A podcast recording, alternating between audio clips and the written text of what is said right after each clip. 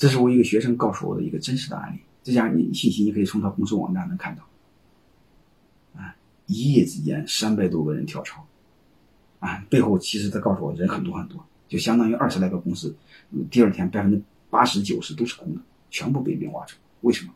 很简单，告诉那头头们是分管营销的头头们带领你，你给分管营销的所有副总裁，你告诉把二十个公司全带过来，我们重新成立一个新公司，和我公司合并，第二天上市，我给你原始股。各位一夜之间把你财富翻十倍二十倍，你说你来还是不来？这家公司然后剩下的都都是一帮内内部搞内勤的，你说恐怖恐怖恐怖？啊，以前跳槽还少点你像段永平跳槽就走了一个人，基本上没带带几个人。那个创维的陆华强跳槽带来带带来是是一一一一百来个人，你看这是将近一千人跳槽，非常恐怖的。所以我想说，经理人制度啊，传统的雇佣关系，经理人制度它存在着极大的一个隐患。我那种环境下和经理人你会发现，只能是同富贵，不能共患难。啊。而且经理人只负责跳槽，不负责跳楼，负责跳楼的是你老板一个人。还有一个赚钱和你分，倒霉时候不管，倒霉时候他拍屁股走人，然后还骂你老板不是东西，最终留下一个烂摊子，还得老板一个人承担。啊这事会，老板会显得自己也很窝囊。为什么会是这样？我对大家不说。所以我想说，你这个组织设计错了。你只要是雇佣关系这个组织，你会发现别人在给谁的？给你打工，你在考虑谁的利益？你考虑是自己的利益。说你动机不纯，结果就不好吗？所以我想说怎么办呢？我们能认识到，这个时代已经不一样了。谁来了？合伙人时代来了。合伙人时代来了，就是共享、共担、共创的时代来了。这是我们在顺应时代，调整我们的组织结构。啊，这是我们要去思考的。啊，这个德鲁克专门说过一句话：啊，二十一世纪是合伙人的时代。合伙人的时代，就是我们必须尽可能打破过去的雇佣关系，转成合伙经营、合伙发展。当然，现在有太多的企业已经都在做了，包括海尔，还有类似韩都衣舍，都在这么做，还有万科，还有碧桂园。为什么要这么做呢？因为我再从更底层帮大家一起分析。如果你不做传统的雇佣关系和老板真正能分的是什么？是可分的那一部分，没分的是老板的。未来品牌溢价、公司溢价的还是老板的，没分的剩下的还是老板的，那员工肯定就不舒服啊！啊，你光会分那一点，剩下那一堆都是你的，那我凭什么给你啊？我凭什么把青春给你？各位，利益不一致，思想能一致吗？利益不一一致，价值观能一致吗？我们再看这个，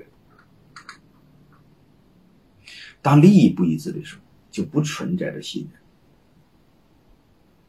如果你在用现在的雇佣关系啊，当然各各位现在多数还是在雇佣关系，你会发现员工和公司的利益是不一致，员工只关注了公司个人的工资和奖金，至于公司死活就没有多少钱，和他没关系。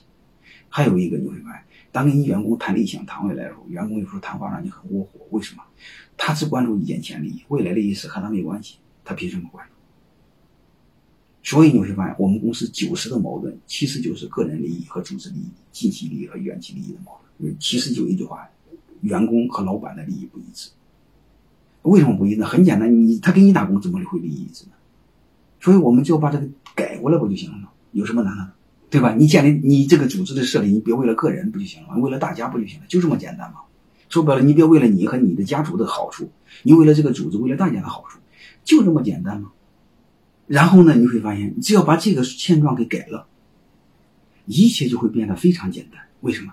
利益一致的话，沟通起来就简单；利益一致的话，信任就存在。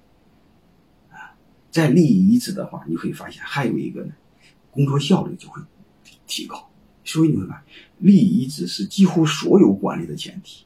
因为利益不一致，何谈文化呢？何谈信任呢？何谈沟沟通呢？何谈效率呢？你会想各怀鬼胎会有效率吗？自古有一句话：“上下同欲则胜。”上下的欲望都不一致，利益不一致，怎么会有效率呢？是不是是最底层的东西？我不相信各位一个雇佣关系的企业还会有文化，各怀鬼胎会有文化，我是不相信。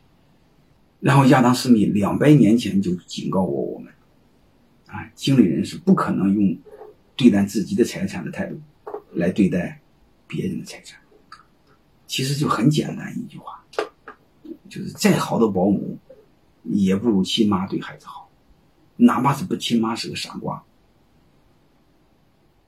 所以你指望经理人去好好的照顾你的企业，可能吗？你唯一怎么办？你改变这个状态，让你的企业也变成他的，他各自照顾自己的。那你千万别不信。你说我家的保姆对我的孩子比我对孩子好，你要敢这么说，我就怀疑你和你的保姆有一腿。欢迎添加马芳老师官方微信马芳二零零二，获取更多专业咨询与课程信息。感谢您的关注。